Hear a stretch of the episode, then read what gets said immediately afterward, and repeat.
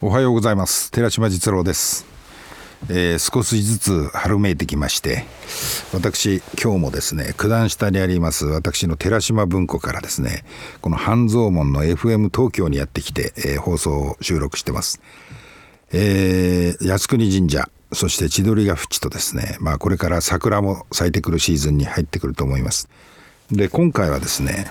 で2016年、年が明けてですねえー、一月以上が経過してですねこれ皆さんも世界経済が何か不思議な動きをしてるなという印象を持ってると思います、えー、株も乱高下して、えー、昨年ピーク時は2万1000円を伺うかと言ってた日経平均がですね、えー、あっという間に1万5000円終わるなんていうことですから6000円も落ちてるっていうかですね。で乱高下が続いてます。でこの先どうなるのか。でどうしてこういうことになってんのかですねまあ少しずつ今日はこう考えながら皆さんにお話ししてみたいなと思います。で私はですねこの今世界経済が直面している最大の悩みって言いますか課題がですね金融経済の肥大化っていう言葉があるんですけどもマネーゲームがどんどんどんどん加速してきてですね実体経済をもうはるかに上回る規模でマネーゲームが展開されると。でこういう数字があるんですね。地球全体の GDP の総はですねつまり実質 GDP の全部足した地球全体の経済規模その4倍を超すマネーゲームがですね例えば株価の時価総額だとか銀行の取引総額なんていうのを合わせるとですね、えー、もう4倍を超すほどにまで肥大化してきたって言いますか。私のですねまああの問題意識の中にあるこの金融っていうことについてちょっとお話をしていきたいんですけども金融っていうと我々は銀行とか証券会社をこう思い浮かべます。でのどかなですね産業金融の時代なんていうのはとっくに終わってしまってつまり例えば銀行がですねどういう役割をかつて果たしてたか、えー、企業を見極めて経営者の能力を見極めてですねあこの事業は、将来性があるなと判断した時にお金を貸してその貸した企業が育ってその育った会社からですねえー、利息をつけてお金が返ってくるっていう形で、まあ、分かりやすく言うと金融つまり銀行のビジネスっていうのは成り立ってたわけですね。証券会社もですね、まあ、育てる資本主義って言い方がありますけども、えー、企業に対して投資をする人たちのまあ仲介役として、えー、資本主義を支えるっていう、まあ、そういうイメージの金融だったんですね。ところが今金融っていうものがですね何やらどんどんどんどん増殖して肥大化してきてでどうしてなんだろうっていうことなんですけども私の思い出の中にですね実は1987年87年から10年間アメリカの東海岸に張り付いて仕事をしてたっていう時期があります。で87年の5月にですねえー、間もなく冷戦が終わるっていうタイミングに入っていく頃ですけれども、えー、ニューヨークに赴任してったとで最初にやってきた週末にですね、えー、日曜版のニューヨーク・タイムズを買ってマンハッタンのですねセントラルパークに行って、えー、日がない一日をですねまだ着任して間もなくですから新聞を読んでた。そうしましたらですねびっくりするような新聞記事が出てたんですね。それはマイケル・ミルケンっていう男がですねウォール・ストリートのジャンク・ボンドの帝王と言われてもてはやされてその前の年にマイケル・ミルケンが稼ぎ出した自分の個人としての所得がですねなんと当時のマクドナルドのハンバーガーチェーンがですね全世界で2万店舗のチェーンを駆使して上げた利益よりも大きかったっていう新聞記事が出てたんですね。私びっくりしてなんだこのマイケル・ミルケンっていう男はと。で何なんだろうジャンクボンドとはという初めて、まあ、こういう世界に関心を持ったというのを今でも記憶してます。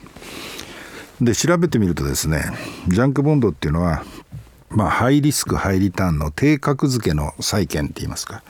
こういう仕組みを彼は思いついたんですね。で私はですねこんなですねギャンブルのようなあそのファンドっていうますかあのボンドを作っていく男っていうのに、え、大変大きな問題意識を持って一体何なんだと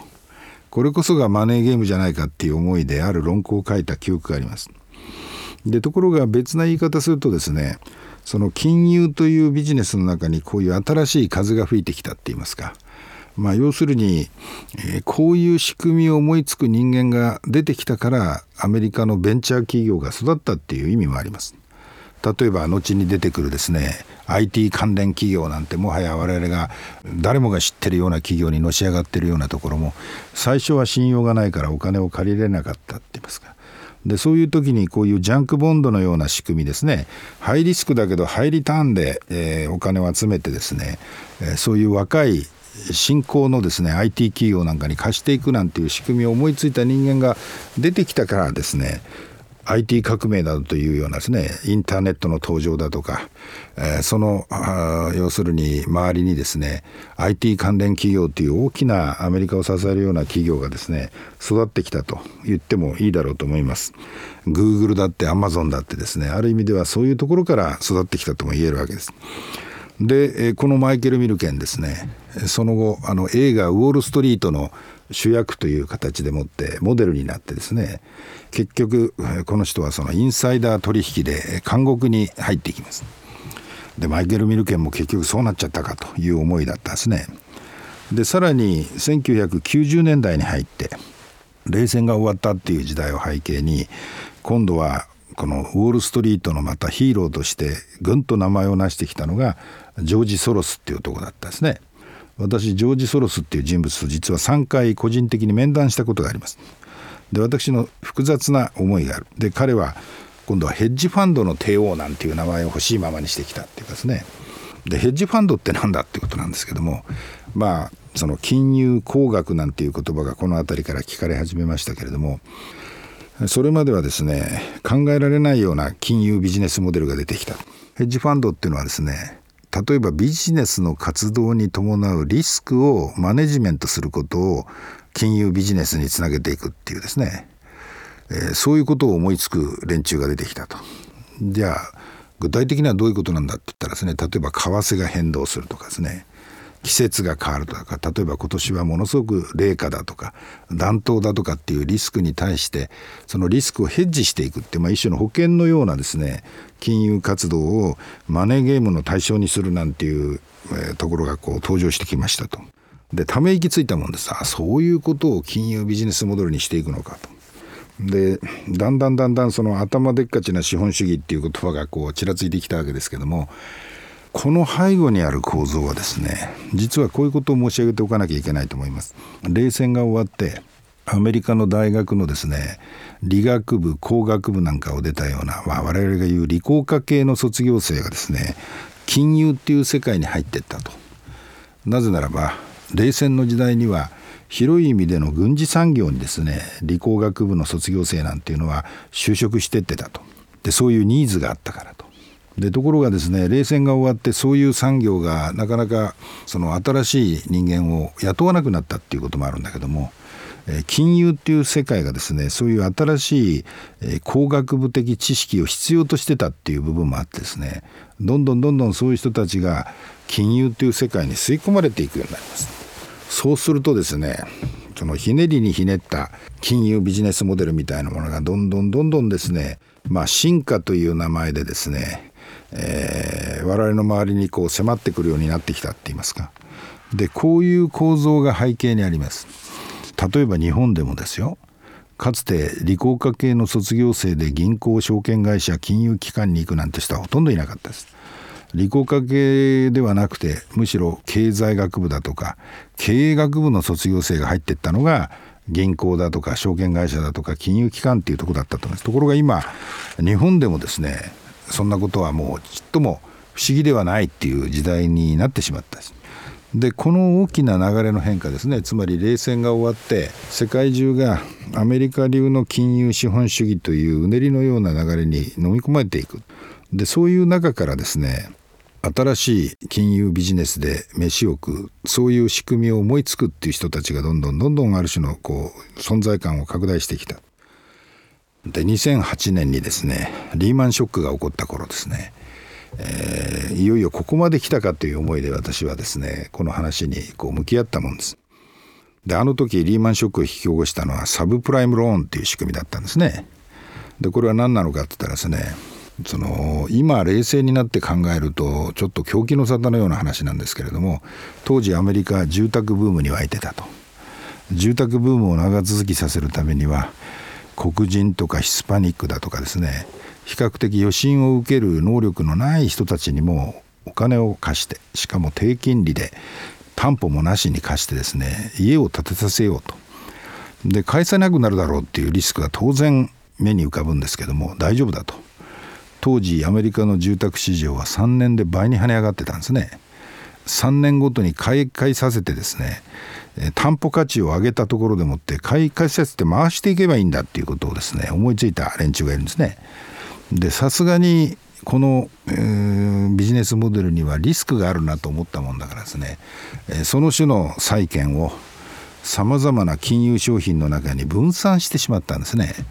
で分散が拡散になって本当にデフォルトが起こったならば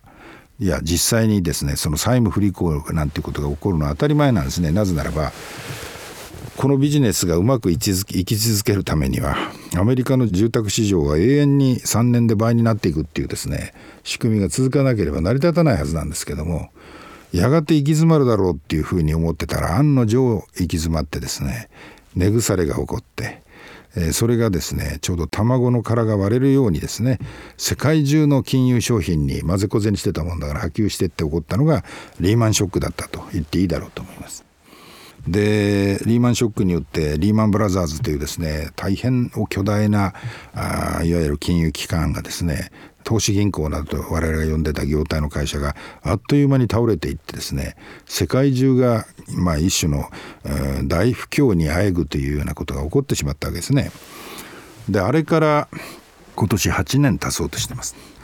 で今我々が直面している危機とは一体何かなんですね。でそれはこのウォール・ストリートの懲りない人々と僕はあえて言葉を使いますけどまた手を変え品を変えして新しい金融ビジネスの仕組みを思いついてきたって言いますか。今度登場してきた言葉はハイイールド債です。ハイイールド債って何だっつったらさっき僕がお話したジャンクボンドを言い換えたものだと言っていいだろうと思います。で今度はですねあのハイイールド債のリスクっていうのが今大変世界を脅かしてるんですけど、えー、原油なんですね。そのアメリカが、えー、この番組でも何回かお話してきたように、えー、この78年ですね天然ガスとですね油の増産って言いますか原油の増産で湧いてきたって言いますかシェールガスシェールオイル革命なんていう言葉をお話したことがあると思います。でそこでですねこのブームに乗っかって人儲けしませんかっていう形で誘い込んだのがハイイールド債なんですね。ハイリスクハイリターンですよと初めから言ってましたと。で誘い込んでみて、えー、原油の価格は1年半ぐらい前までですね1バーレル100ドルぐらいで動いてましたと。ところが今これが30ドルを割るなんていうところまで3分の1以下に下落してきてると。当然のことながら前提となったですね100ドル原油が崩れてるわけですからだんだんリスクが高まってきてですね、えー、このボンド債務不履行なんていう事態に一部起こり始めてます。でこのリスクがですね原油価格の下落が今年世界経済を突き動かす最大のリスクだろうって言われ始めてるんですね。それは原油価格の下落自体はですよ例えば日本経済なんかにとってみればガソリン価格の下落だとかですね電気代の下落だとかっていうことで庶民生活にプラスになるだろうっていうイメージも湧くと思うんですけどもこの原油価格の下落がこのマネーゲームの対象としてのですねハイイールド債なんていう形と絡みついてくるとですねこの仕組みが崩れることによって世界の金融がですね大きく震え上がるなんていう事態にこう直面してきてるっていうことなんですね。でずっとお話ししてきた話をですね皆さんが聞いててまあ僕が言う懲りない人々っていう意味がなんとなく分かっていただけるんじゃないかと思いますけどもそのマネーゲームのためのマネーゲームっていうかですねでこのことによって一体どういう人たちが恩恵を被るんだろうって深く考えてしまうようなですねそういうその金融の肥大化をどう制御したらいいんだっていうですねひねりにひねった金融工学って言いますか。分かりやすく言うとマンハッタンの超高層ビルの上にですね座り込んで、えー、濡れ手で泡がで儲かるようなですねビジネスモデルを思いつくことに命かけてるって言いますか。でそういうことでですねこのまあ、才の河原って言い方ありますけども繰り返し繰り返しですね新しい金融危機っていうものにぶつかっていく。でそこで一つ話題にしておきたいのがですねこのところ日本ではあまり話題になってないんですけども世界ではじわりと注目されてきてるキーワードにですね国際連帯税っていう話がありますでこれは何なんだっていうとですね国境を越えたグローバル化経済の進行とよく言うわけですけども国境を越えて人物金技術情報が自由に動き回る時代に向かって世界は変わっていくっていうイメージで我々はグローバル化グローバル化っていう言葉を使ってましたと。ところがですねグローバル化っていうことはプラスの面ばっかりではないっていうことにどうも気づき始めざるを得ないっていう。例えばですね国境を越えて人物金技術情報が動き回ることによって起こるネガティブな問題も起こるっています。そのことによってですね地球経済がものすごい刺激を受けて成長軌道に向かうっていうこともあるんだけども成長すれば成長するほどご存知のように環境問題なんていうのが出てくると。中国の PM2.5 なんていう問題を思い浮かべればですねすぐピンとくると思います。でそういう時にですよそれをどうやって、えー、制御するのかっていう時に、えー、国境を越えて動き回るお金や人にですね一定の責任を持ってもらうっていう新しい政策科学として登場してきたのがこの国際連帯税なんていう考え方なんですね。例えば欧州は今10カ国でですね金融取引税なんていうものを導入しようっていうことを大真面目で議論してひょっとしたらですね間もなく合意が形成されるのかもしれないっていうところまで実は来てるんです。どういうことだって言ったらですね例えば国境を越えた為替の取引にですねものすごく広く薄く0.001%ぐらい税金をかけてですねそれを国際機関が徴収してグローバルな政策課題例えばさっき言った地球環境問題だとかですね、えー、アフリカ熱帯感染症問題だとかですね貧困なんていう問題に立ち向かう財源をですね国際社会が確保していく大きな手段にしてはどうだろうかなんていうですね考え方がこう出てきてます。で例えばその第一歩としてフランスあたり含めて隣の韓国も世界14カ国で導入しているのが国際連帯税構想の中の一つとして登場してきているのが航空券税っていうあの構想なんです。で航空券税って何だっていうとですね例えばシャルル・ド・ゴール空港を行き来する人ファーストクラスビジネスクラスそしてエコノミークラスとそれぞれランクはあるんだけども例えば一定のですねお金を負担してもらうっていうかですねファーストクラスは例えば5,000円とかですねビジネスは2,000円エコノミーは500円とかですね。そういう形で、えー、税金を取ってそのお金を何にするんだったらですね国境を越えて動き回ると必ず例えばウイルス感染症を運ぶっていう危険を伴います。でそこでアフリカ熱帯感染症対策にですねその財源を使っていく。アフリカにワクチンを送るだとかですね。まあ、こういったですね国境を越えた人の動きにですね航空減税という形で責任を共有してもらうっていう考え方がですね出てくるって言いますか。で今まではですね国別に要するに責任を分担するっていうアプローチだったんですけども環境問題がまさにそうであるように誰が本当に責任を取るのかっていうですね言い争いのようなものがこう続いてます。途上国も入れとかですねいや先進国がもっぱら責任持つべきだ。であらゆる議論を超えてですね現実に国境を越えて移動しているお金移動している人に対してですね責任を共有してもらおうっていう話が国際連帯税って話なんです。僕はその新しい時代には新しい政策科学がいるって言いますか。